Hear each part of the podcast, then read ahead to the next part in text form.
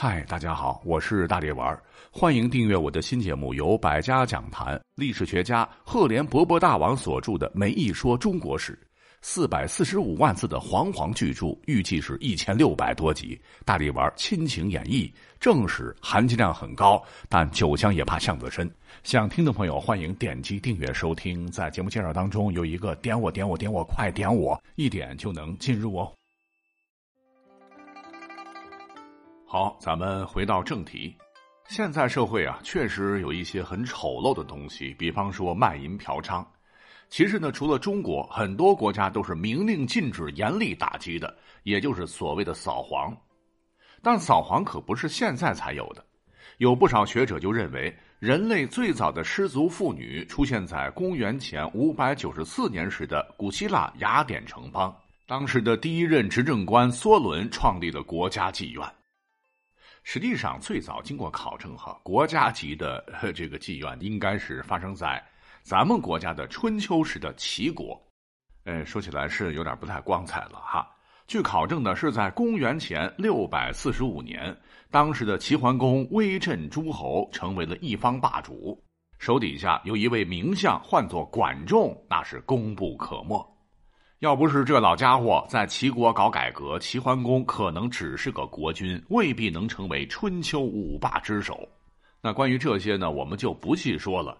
但是在管仲强军富民的一系列政策当中，有一条现在看起来确实很不耻，那就是成立了失足妇女市场的市，类似于春香楼这样的风月场所。由国家出资，呃，不仅是堂而皇之的设立在了齐国的国都临淄，还一口气开了七家，每一家有一百多名失足妇女。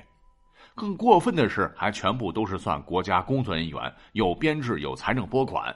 也就是从这个时候开始，管老爷子也正式成为了无数的失足妇女们的祖师爷。这讲起来很多人都不能理解哈，华夏第一贤相怎么能干出这样的事情来呢？其实这是现代人的观点，但是对当时的齐国来讲，好处大大的。一个是增加了国家税收，扣除固定工资赚的大把的钱，全部上缴国库以充国用。要知道哈，春秋战乱不断，打仗需要很多钱，有钱才能养更多的军队。齐桓公当然乐开花了。另一方面，那个时候呢，各国的一些人才比较放浪不羁，很看重这个，是一种激励，为当时招揽人才的一个好手段。但问题是，这个政策它是一把双刃剑，会造成社会的堕落。所以呢，从这批从事这样职业的所谓的国家工作人员一出现，就一直争议不断。毕竟和社会风俗相违背，哪怕是几千年前。当时底层老百姓也是坚决反对。据《战国策·东周策》记载，齐桓公宫中妻室内驴七百，内驴就是失足妇女啊。国人非之，所谓的非之，就是老百姓公开反对这个事情，坚决不支持有组织的合法卖淫。这大概就是中国古代最早扫黄的声音。可是由于这个行业有巨大的利润。之后呢，各朝各代不仅不收敛，风流守则、烟花之地还是大量存在。不过呢，在这里还是要说句公道话，其实每个朝代还是不希望社会风气彻底堕落，所以几乎呢都是禁止逼良为娼的。比方说明朝就规定，凡娼优越人买良家子女为娼优者，杖一百。啪啪啪，板子打下去啊！能超过一百的，我告诉各位，不打死也得落下终身残疾。也就是说，古时候是从行业准入上来做顶层设计，以避免出大问题。历朝历代都是遵从这样一个思路。可是呢，等到了北宋的时候，哎，终于有一位皇帝，那是扫黄先锋，是听到了老百姓的呼声。那这位皇帝就是宋仁宗。我们都知道宋朝很富裕，所谓饱暖思淫欲。别说这小老百姓了，很多达官显贵那也是天天花天酒地、吃酒下地，不干正事那皇帝能不着急吗？国家怎么办呢？于是呢，就想给这个产业狠狠一刀。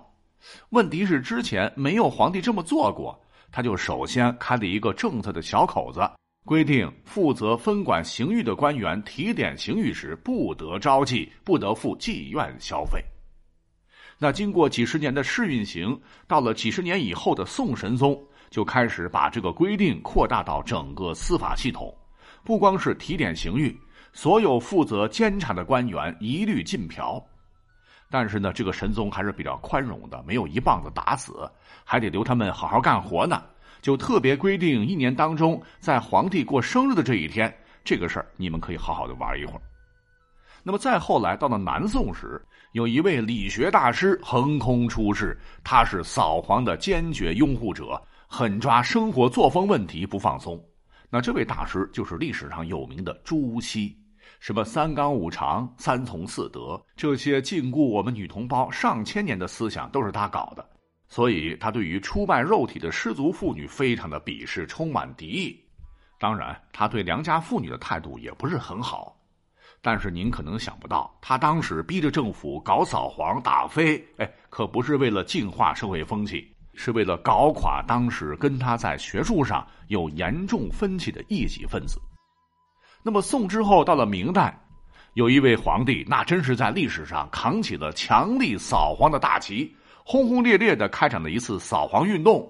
这位皇帝就是明宣宗，他一上台，马上下令取缔官妓。严禁官员跑红灯区肆意玩耍。在之前呢，历朝历代都设有官妓，这一下官妓没了，可是呢，又导致一个新的问题，那就是私妓大量出现，而且有钱人根本不怕，失足妇女养着他，随时可以干坏事而且呢，没过几年，明宣宗就突然驾崩了，那失足妇女的这个事儿呢，又开始抬头了。直到明末，就是在今天的南京的秦淮河两岸。当时就简直成了大明的 sex 产业中心呢。这里边诞生过历史上有名的秦淮八绝，什么董小宛、李香君、柳如是，以及冲冠一怒为红颜的陈圆圆等等，足以见得明宣宗室的扫黄事业早就玩完了。更为让人叹息的是，后人评价明朝中后期那是政治腐败、社会黑暗，这皇室越扫越淫。忠臣不如叛将多，名将不如名妓多，也反映出当时黄色产业那真是腐朽至极。